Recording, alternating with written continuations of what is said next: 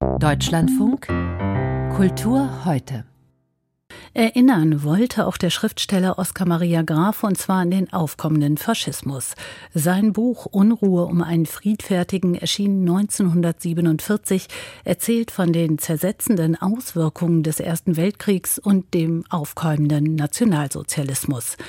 Im Mittelpunkt der Geschichte steht der Schuster Julius Kraus ein Außenseiter im hübschen Dorf Aufing in Bayern. Ein Mann, der sein Judentum selbst kaum wahrnimmt, bis die Dorfgemeinschaft sich daran stößt. Unruhe um einen Friedfertigen ist einer der großen pazifistischen Romane. Und nun wurde das Buch als Stück für die Bühne bearbeitet und in Augsburg uraufgeführt. Christian Gampert saß für uns im Zuschauerraum. Der Schuster Julius Kraus mag die Großen nicht, die wo den Krieg gemacht haben. Für sie hat er das Wort Abopa parat, was auf den französischen Embonpoint zurückgeht, den Schmerbauch. Fette Kapitalisten und Amtspersonen unterdrücken auch im zivilen Leben die kleinen Leute und noch schlimmer, die Unterprivilegierten führen auch untereinander Krieg. Unruhe um einen Friedfertigen zeigt unter Mikroskop, wie der Faschismus, der doch als Bewegung der städtischen unteren Mittelschicht Geschichten gilt, auch auf dem Land Fuß fassen konnte.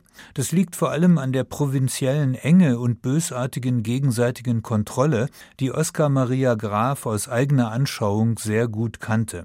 Seine Hauptfigur Julius Kraus ist ein Zugezogener, der verdächtigerweise mit seiner Familie freitags Fisch isst und Kerzen anzündet, aber trotzdem am Sonntag in die Messe geht. Im Dorf aber prallen während und nach dem Ersten Weltkrieg die Gegensätze im Provinzformat aufeinander. Der enttäuschte Kriegsheimkehrer Silvan, der später zum Nationalsozialisten wird, fordert den Kommunisten Ludwig heraus, was in eine ziemlich laute Wirtshausschlägerei mündet.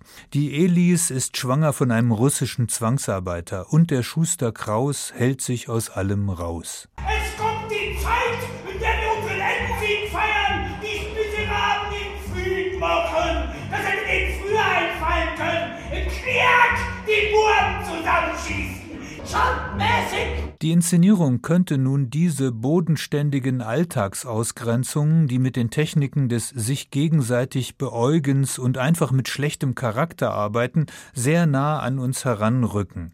Oskar Maria Grafs Sprache, die scheinbar naiv erzählt, aber auch eine kraftvolle Derbheit hat, gäbe da einiges an dialogischer Personenzeichnung her. Die Regisseurin Susanne Lizo hat aber eine verhängnisvolle Entscheidung getroffen. Sie lässt sich von dem Bühnenbildner Aurel Lentfert einen riesigen, von fetten Furchen durchzogenen braunen Styroporacker als Spielfläche bauen. Hinten flimmern auf der Leinwand seltsam animierte Tier- und Landschaftsbilder. Das heißt, die Figuren, die eine bayerische Kraft und böse Anarchie entfalten könnten, stehen verloren und weit entfernt im viel zu großen Raum.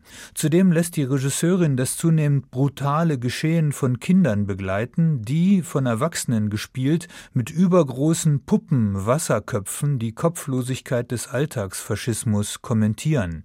Das ist optisch eine Weile interessant, wirkt aber manchmal belehrend, so wie die gesamte Bearbeitung des Stoffes von Lothar Trolle Elemente des epischen Theaters aufnimmt, zwischen Erzählprosa und Dialog wechselt, gern chorisch sprechen lässt und auch die Musik als Klassen klassenkämpferisches Medium einsetzt. Im sorgsam inszenierten Sangeswettstreit zwischen Horst Wessellied und der Internationalen obsiegt allerdings ein Kirchenlied.